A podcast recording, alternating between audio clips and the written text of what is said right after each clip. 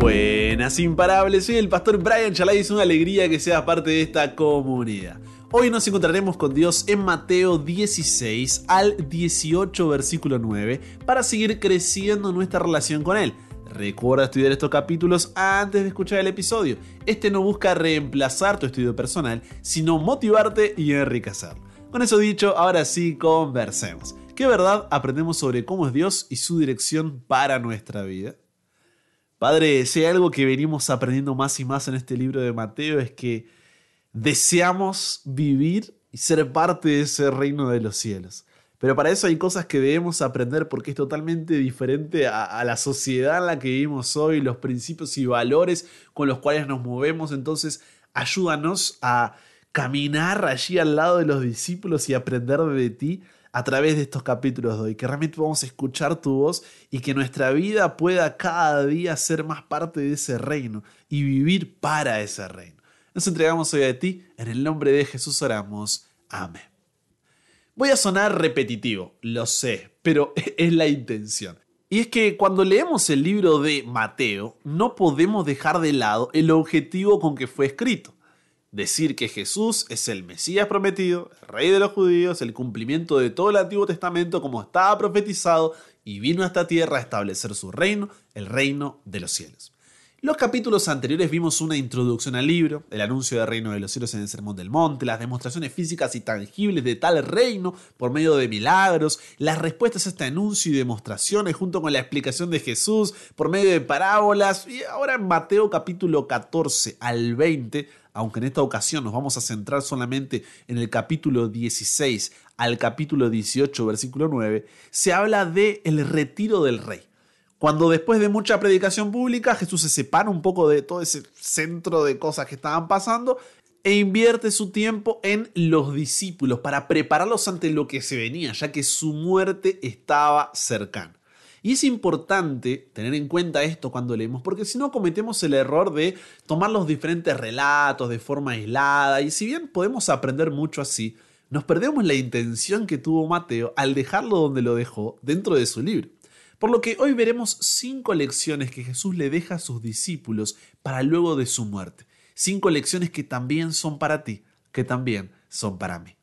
La primera lección que nos ayuda a entender más el reino de los cielos, a vivir, a ser parte de este reino, está en Mateo capítulo 17 versículos 1 al 13, donde encontramos el relato de la transfiguración. ¿Conoces este relato que por ahí para muchos es extraño, confuso, no se termina de entender? Bueno, la opinión pública en Galilea se había vuelto en contra de Jesús.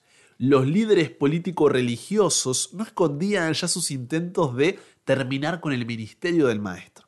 Seis días antes Pedro había afirmado, tú eres el Cristo, el Hijo del Dios viviente. Jesús ya había anunciado su muerte a los discípulos y necesitaba prepararlos para lo que se vendría. Todo iba a pasar muy rápido. ¿Cómo entonces la transfiguración colabora con este propósito? Mira, transfigurar viene del griego metaformo, que significa cambiar de una forma a otra o transformarse. ¿Cómo sucedió esto exactamente? Es un misterio. Pero no se trató de una experiencia subjetiva experimentada por los discípulos, no, fue más que un sueño o una alucinación debido al cansancio del viaje del día y la preocupación por los dichos de Jesús, no, sucedió de forma real. La descripción de Jesús en estos versículos se parece mucho a la dada por Daniel capítulo 10 versículos 5 al 6 y Apocalipsis capítulo 1 versículos 13 al 15 lo que le fue permitido presenciar a estos discípulos que estuvieron con Jesús fueron destellos de la divinidad de Jesús, de la gloria que tenía en el cielo antes de que asumiera la forma humana y la cual volverá a tener cuando regrese por segunda vez. Encima, en medio de todo esto aparecen Moisés y Elías. Moisés fue resucitado después de morir y llevado al cielo, según Judas 1.9, y Elías fue trasladado al cielo sin morir, según Segunda de Reyes capítulo 2 versículos 11 al 12. Entonces, esta fue una representación de lo que significaba el reino de los cielos, en el cual las personas de todas las épocas de la historia estaremos con Jesús, tanto los que hayan muerto creyendo en Él, como Moisés, como los que estarán o estaremos vivos cuando Él regrese a buscarnos en las nubes de los cielos de forma física y visible para todo el mundo con poder y gran gloria, como sucedió con Elías, que estaba vivo a la hora de ser llevado al cielo. Y como si esto fuera poco, la voz de Dios Padre se escuchó confirmando, Este es mi Hijo amado, en quien tengo complacencia, a Él hoy. Así como lo había hecho en ocasión del bautismo, lo vuelve a hacer aquí. ¿Imaginas por un momento lo que fue esa escena? No era un sueño de nuevo, no era una visión, estaba sucediendo delante de sus ojos. Al ver a estos dos hombres sobre los cuales la muerte no tuvo poder, estos tres discípulos, porque allí estaban Pedro, Santiago y Juan solamente, estos tres discípulos podrían creer las palabras de Jesús acerca de su propia resurrección y animar a sus compañeros. Jesús los eligió a ellos porque eran los que estaban preparados para la ocasión y les pidió que lo contaran solo después. ¿Para qué? Para evitar una inútil admiración o curiosidad. Pero lo que intentaba decirles es, hey, ¿vieron a Moisés? ¿Vieron a Elías? Bueno, tengo el poder también de resucitar. En medio de todo esto se da una discusión sobre Elías, ¿no? ¿Por qué? Porque Malaquías capítulo 4 versículo 5 había profetizado que un profeta como Elías lo había hecho en su momento, iba a anunciar al Mesías antes de su llegada.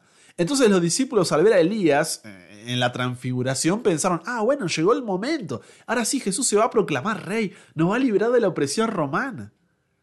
Pero Jesús ya les había aclarado esto en Mateo capítulo 11, versículo 14. Sin embargo, les vuelve a explicar que esa profecía se cumplió en Juan el Bautista y que ahora le tocaba a él sufrir lo que vendría. Esta ocasión fue tan, pero tan marcante para los discípulos que estuvieron años para poder comprenderlo.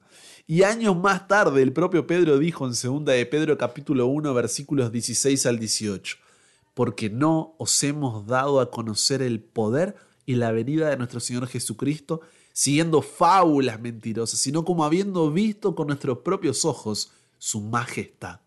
Pues cuando Él recibió de Dios Padre honra y gloria, le fue enviada desde la magnífica gloria una voz que decía, Este es mi Hijo amado, en el cual tengo complacencia.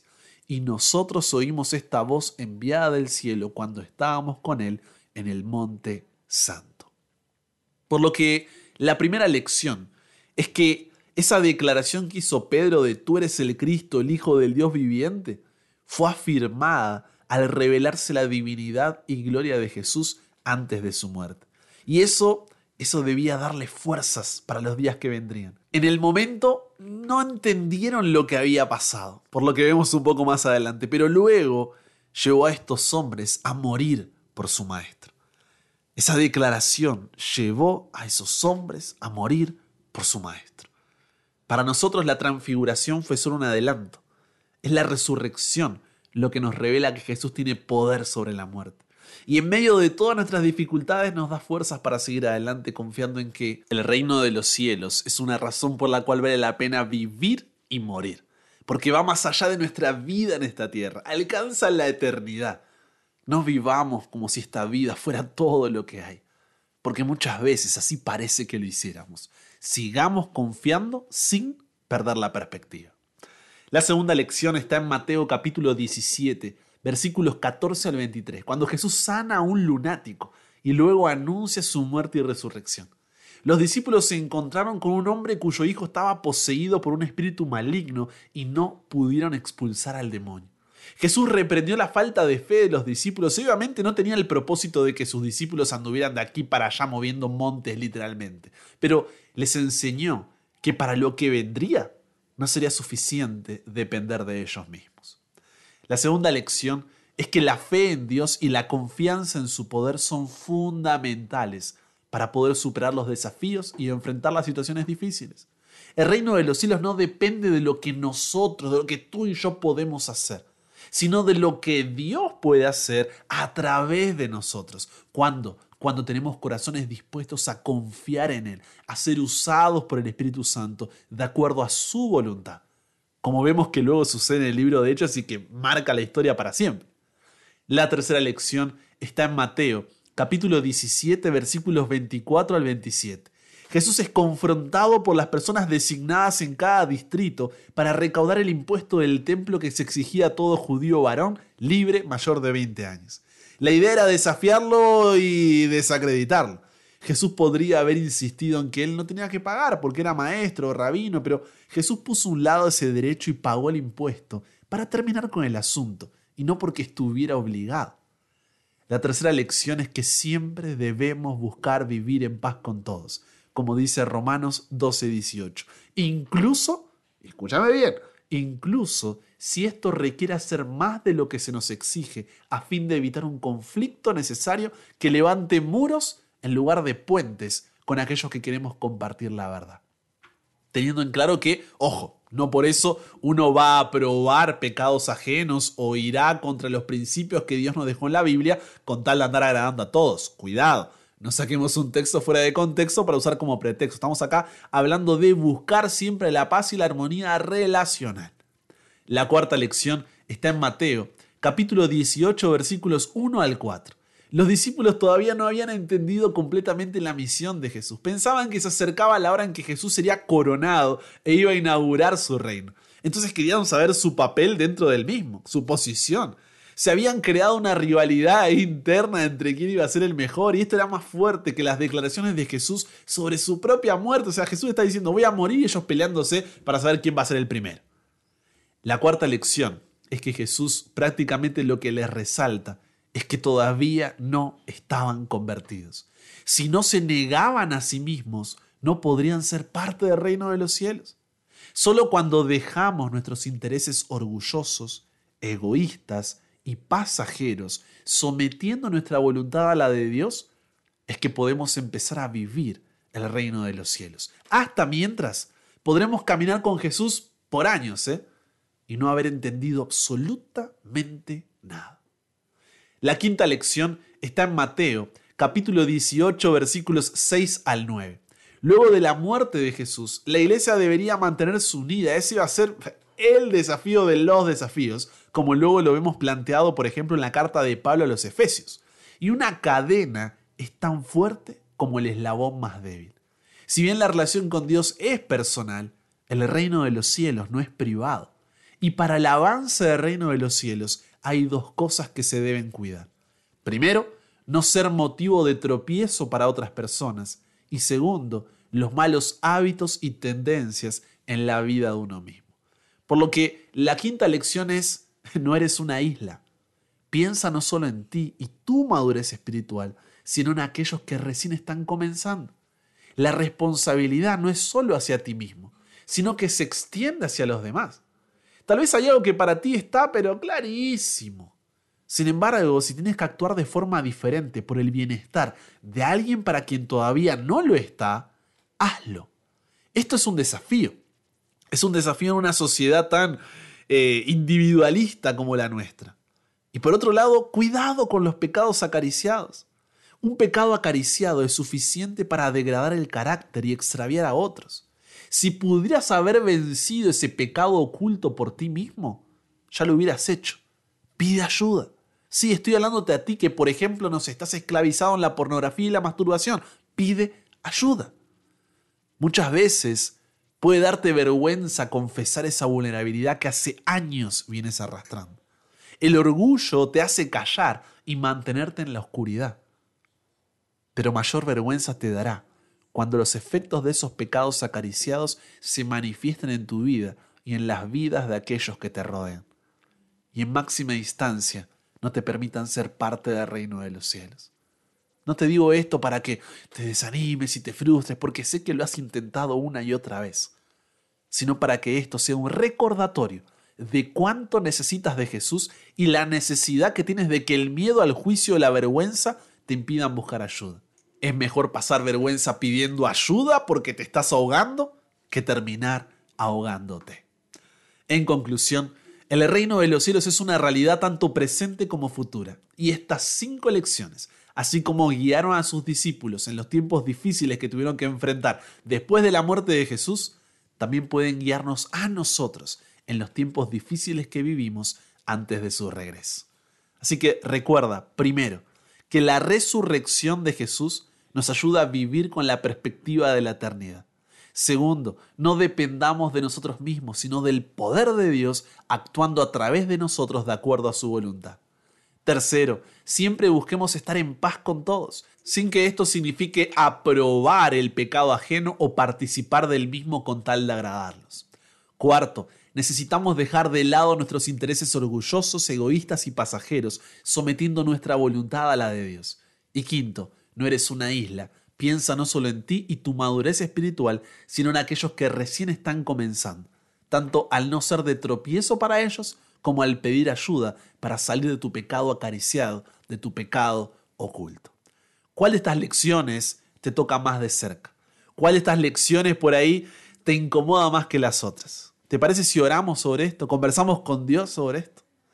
Padre, Gracias por la oportunidad de poder caminar allí junto a los discípulos, escuchar tus palabras y seguir aprendiendo sobre el reino de los cielos. Tú conoces cuál es la lección que por ahí nos ha tocado más de cerca, la que nos ha incomodado. Padre, ayúdanos a entregarnos por completo a ti. En estos tiempos difíciles que vivimos, poder recordar tus palabras y que estás vibre en nuestro corazón. Y de esa forma estar listos cuando vengas a buscarnos. Guíanos en este día, bendícenos, acompáñanos, danos sabiduría nos entregamos hoy a ti, Dios. Cámbianos, renuévanos, transfórmanos, somos tuyos. En el nombre de Jesús oramos. Amén.